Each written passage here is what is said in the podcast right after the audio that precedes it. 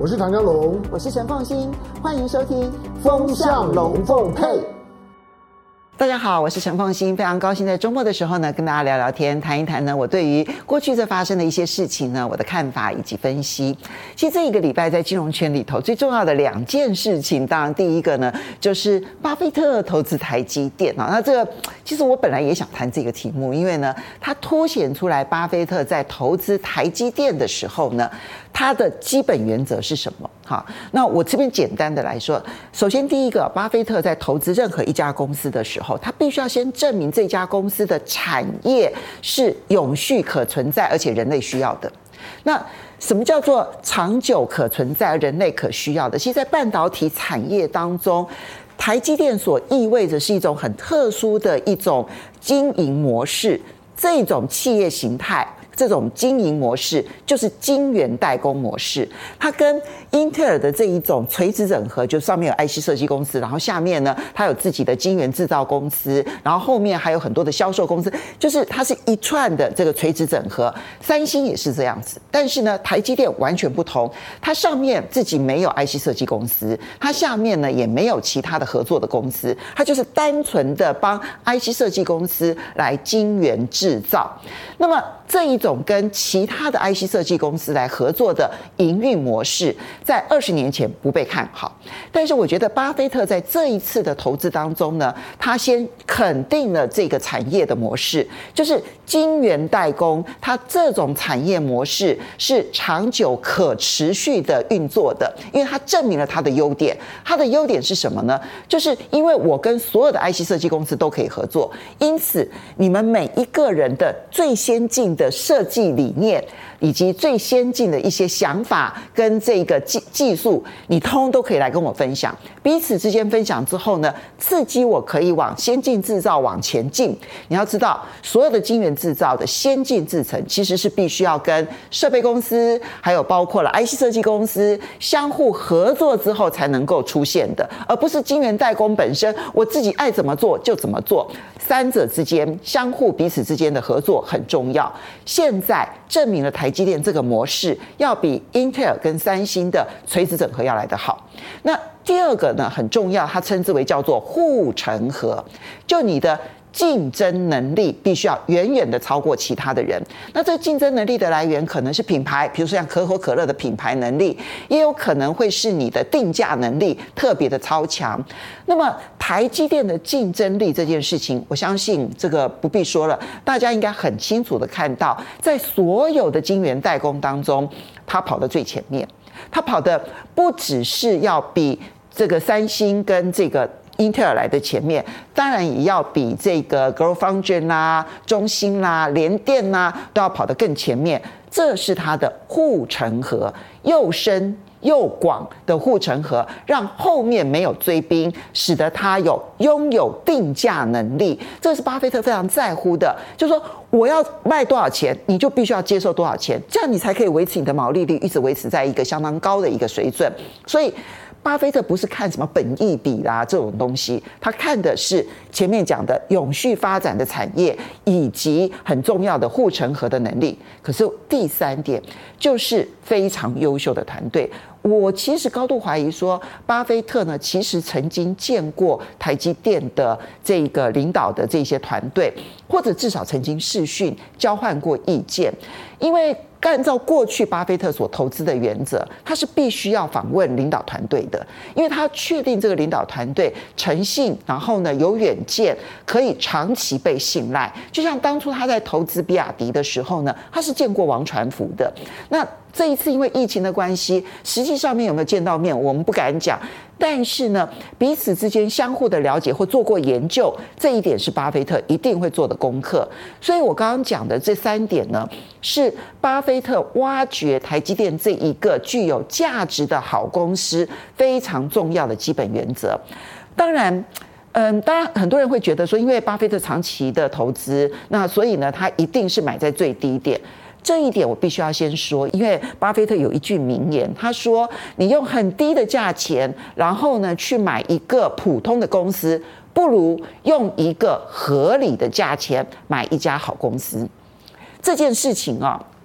是巴菲特真正成功的很重要原因。他只买好公司，他不是买在最低价，他用合理价格。因为他的老师格拉汉呢是要求最低价的。好，可是他的这个合作伙伴非常有名的查理蒙格，九十九岁的老老先生了，身体还非常的硬朗。嗯，查理蒙格是我的偶像。哈，好来，那查理蒙格给他的概念是说，你与其去用低价买一些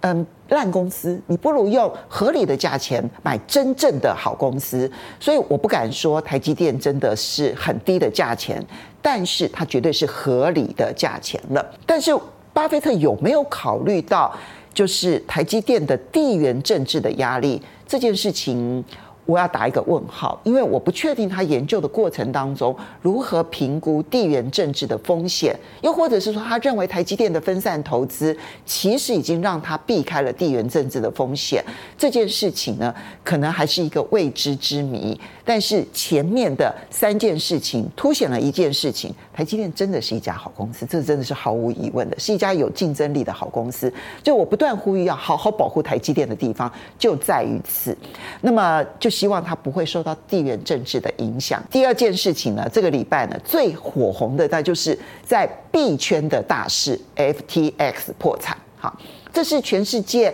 有人说第二大，有人说第三大的加密货币的交易所。那这次破产事件啊，我跟你讲，现在牵扯出来之广，全部都是有名的机构或者是有名的人，比如说踩雷的投资公司，戴玛锡也踩雷了。好，然后呢？嗯，加拿大安大略养老退休基金也也踩雷了，知名的红杉资本也踩雷了。那软体银行这个日本的 SoftBank 呢，它也踩雷了，还有贝莱德也踩雷了。所以你就知道说，这些投资的公司其实都是大公司，好，大集团。另外呢，这个牵涉到一群的体育明星啊，就包括了就是。我必须承认，在体育方方面呢，我近乎是文盲这样子。但是我知道大谷翔平哈，因为大谷翔平呢是我先生的偶像。我也知道柯瑞，因为他也是我先生的偶像。另外呢，包括像大阪直美啦、欧尼尔啦，哈，这一些都是在网坛啦，或者是在这个 NBA 啦，都是非常有名的体育明星，因为帮 FTX 代言。那现在美国的律师呢，就集合了一群 FTX 的受害者，然后呢，要这个不但是向这一个 FTX 的创办人那么求偿，而且还要向这一些代言的人求偿。其实今年以来的币圈风暴非常的多，那么包括了前面的稳定币的 Terra 的风暴啦，或者是像三箭资本的风暴啦、Celsius 的风暴，这个风暴呢还会延续，因为 FTX 的事情呢，现在有很多的包括了。嗯，交易平台啦，或者是加密币的贷款机构啦，都已经宣布说暂时终止这个赎回，然后呢，有的呢则是表示说先暂停的交易，甚至于有的已经宣布破产了。它凸显了一件事情啊，加密货币只有一个价值，叫做信任。如果没有了信任，加密货币的价值就是零，因为它没有任何实质的资产。这就是加密货币很重要的一个基本的概念，它只有信任，如果没有信任，它的价值就是零。这一点呢，其实我比如说，最近所发生的风暴啊，有一点点讽刺。因为在二零零九年呢，最早推出来这比特币的时候，当时这一群加密货币圈的人之所以要推出加密货币，是因为二零零七年、二零零八年金融海啸，他们不信任美国的金融机构，不信任全世界的金融机构，他们认为任何政府所主导控制的金融机构都会有问题，所以他们因为不信任这一些金融机构，也不相信政府所发行的货币，才要搞出一个加密货币。我大概是在二零一四年的时候。开始关注加密货币的，那我必须承认，我一直都不是币圈的人，因为我是一个保守，我是一个太过胆小的人，然后我对于我不懂的东西，我通通都不敢投入哈。那这个是我一直努力了解，但是我一直认为我没有办法真正了解它的一个一个圈子。我当然知道它的来源，我知道它的运作模式，我知道现在呢衍生出来的所有的这一些相关的这一些这些产品。可是它凸显了一件事情，就是在这个过程当中，其实已经有很多国家想要好好的监管。因为我刚刚念到的，不管是体育明星也好，或者是像贝莱德啦，或者像戴马西啦，或者像加拿大的安大略养老银行啦，他们也都不是币圈的人。可是他们在过去这两年，用极大的热情去拥抱了币圈。可是对于不懂的东西，一旦去碰了之后，它就会出状况。FTX 呢，它其实有一个很大的一个最严重的一件事情，它说穿了其实是金融机构的其中一种模型哈，它其实是集合了很多种金融机构，它有交易平台，然后他又去投资了这个币圈的创投这个 Alameda 哈，然后呢，他还自己发行了货币 FTT。各位，他集中这这些所有的这金融机构的身份在自己的身上。可是没有任何人监管他，结果就是呢，他拿他自己所投资的创投基金，然后让他去投资自己的货币，然后一旦发现自己的货币开始往下跌的时候，去挪用客户的钱，然后给自己的创投基金，然后去支持自己所发行的货币。各位有没有注意到这件事情？拿客户的钱去给自己的创投基金，然后接着去支持自己的货币，这在金融机构应该是三件事，甚至应该说四件事。因为交易平台应该单纯的交易平台，客户的钱应该是单纯客户的钱，然后创投基金应该是单纯的创投基金，或发行的货币，或者说你说发行的票券，它应该是单纯的票券。他把这四件事情集中在一个机构里头，然后自己左手右手不断的这样子调动来调动去，终于玩出了火。可是，在过程当中，FTX 是花了很大的力气去游说政治人物。刚刚我们看到的体育明星帮他代言，我们看到了大机构去投资他，他还动员了极多的国会议员，他也这个政治献金给了很多的这个美国的政治人物，要求美国国会不要监管他。所以他们拒绝政府，因为他们不相信政府的监管。可是当潮水退了。你会发现最讽刺的一件事情，在今年整个金融市场非常糟糕的一年，所有的这个金融的商品的价格都在往下跌的过程，潮水退了，我们突然发现，第一个赤裸裸的反而是币圈。我没有要唱衰币圈，也许在币圈最终它是会存活下来几种货币。现在的那个交易货币量实在太多了，各式各样的货币，但是。最后所存活下来的货币，它必须要具有价值。它如果一旦失去了价值，